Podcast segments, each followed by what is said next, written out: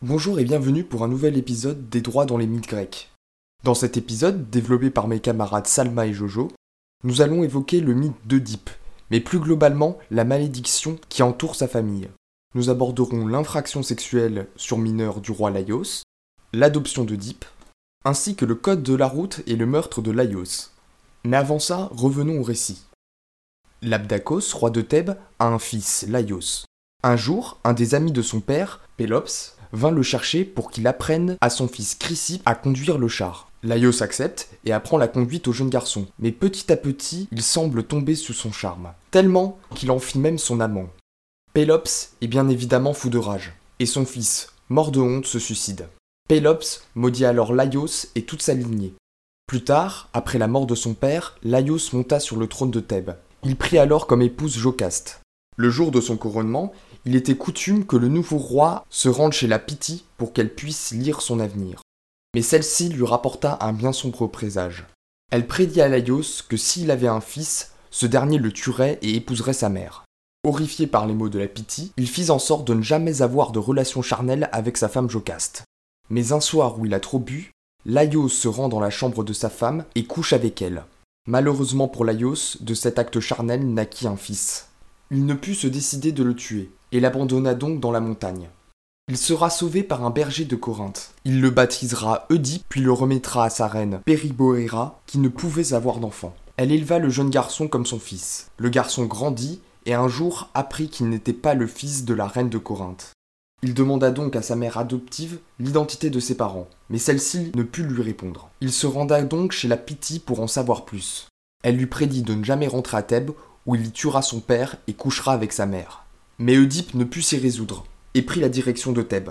Il prit la route montagneuse pour descendre vers sa ville natale, mais en chemin croisa un char qui lui bloquait la route. Une dispute éclata entre l'homme et Oedipe, car aucun ne voulait se pousser pour laisser le passage. Pris de colère, Oedipe sortit son glaive et tua le conducteur du char.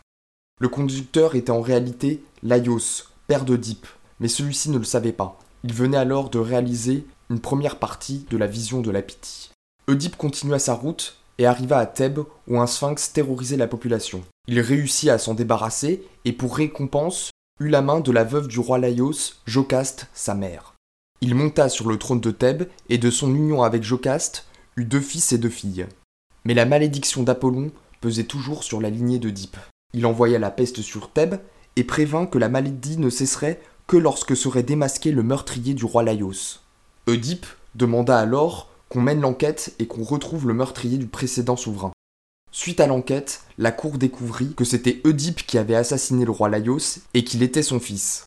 De honte, Jocaste se suicida, Oedipe se creva les yeux et quitta la ville de Thèbes accompagné de sa fille Antigone.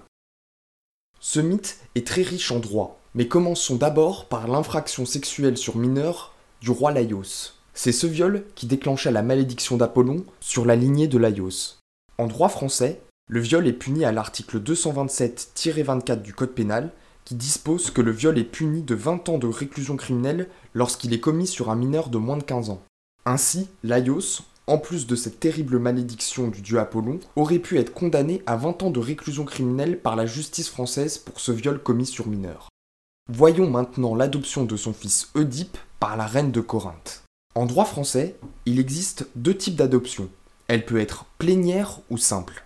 L'adoption simple, régie par les articles 363 et 370 du Code civil, se caractérise par la préservation du lien de filiation biologique de l'enfant. Dans notre cas, Oedipe n'a plus aucun lien biologique avec sa famille. Il a été abandonné par son père et ne connaît pas l'identité de ses parents. Voyons donc le deuxième type d'adoption. L'adoption plénière est quant à elle régie par les articles 355 et 359 du Code civil. Celle-ci remplace le lien de filiation existant entre l'adopté et sa famille d'origine par le nouveau lien de filiation entraînant l'anéantissement du premier. Cette adoption plénière engage des obligations de la part de l'adoptant, une obligation alimentaire, de logement, de traiter l'enfant comme un parent doit le faire, et bien d'autres. Dans notre cas, on peut retenir ce type d'adoption. Oedipe est adopté de manière pleine par la famille royale de Corinthe. La reine élève Oedipe comme son propre fils, et le roi le reconnaît comme son fils et veut en faire un successeur du trône.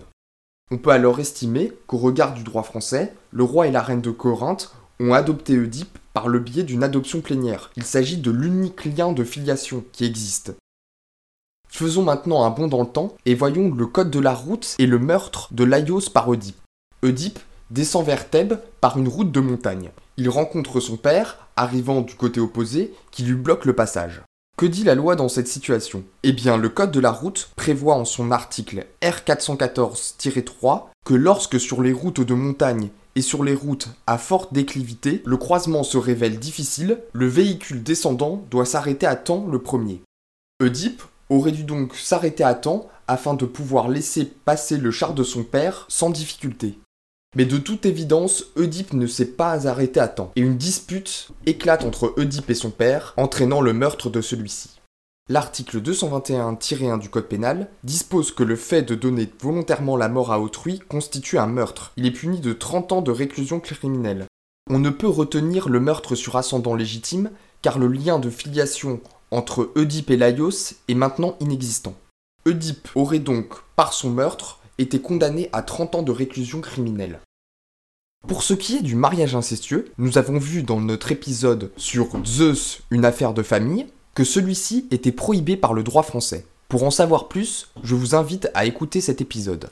Pour ce qui est des enfants nés d'une union incestueuse, nous avons vu que le lien de filiation se limitait à un seul des deux parents, Sauf que la Cour d'appel, dans une décision du 8 juin 2017, avait statué sur le fait qu'un enfant pouvait obtenir la double filiation, même dans le cadre d'une relation incestueuse, s'il en allait de l'intérêt de l'enfant.